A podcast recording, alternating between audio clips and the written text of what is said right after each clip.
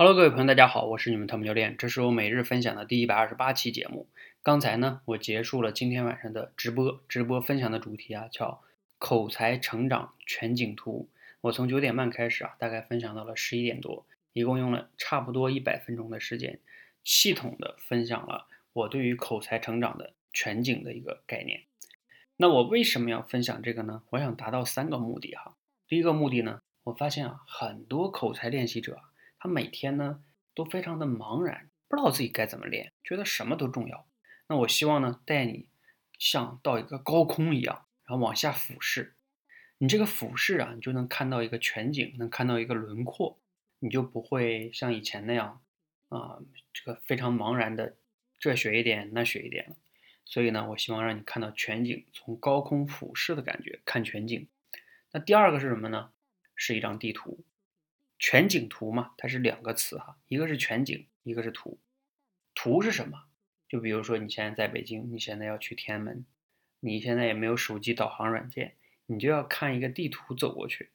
如果你没有地图呢，你就自己乱走，凭感觉走，那肯定走很多弯路啊。也许最终你也能走到，但是花了好多的时间，或许还走偏了。那我们这个地图就是希望你在练口才的过程中啊。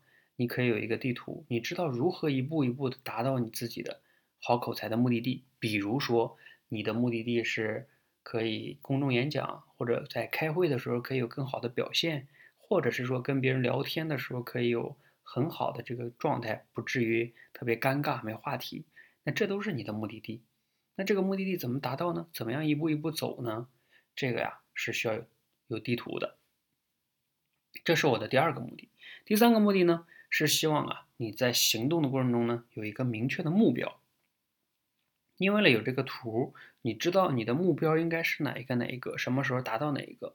这样的话呢，你就不至于啊特别乱。比如像有些人，他今天练普通话，明天练写作，后天练演讲，后天又听说过两天又听说有地方那个什么教声音非常好，又去学人家的好声音，等等等等啊。过段时间又听说口才很好，又来练口才。所以这些词，你知道这些词之间的逻辑关系吗？他们跟口才、什么演讲、写作有什么区别？有什么相通的地方？你想过吗？如果你这些都不知道的话，你就盲目的学啊，真的最终可能就是浪费了时间、浪费了钱，还没有达到效果。哎呀，人生最可怕的事情就是你浪费了太多的时间跟精力，都不怕你失败，怕你浪费。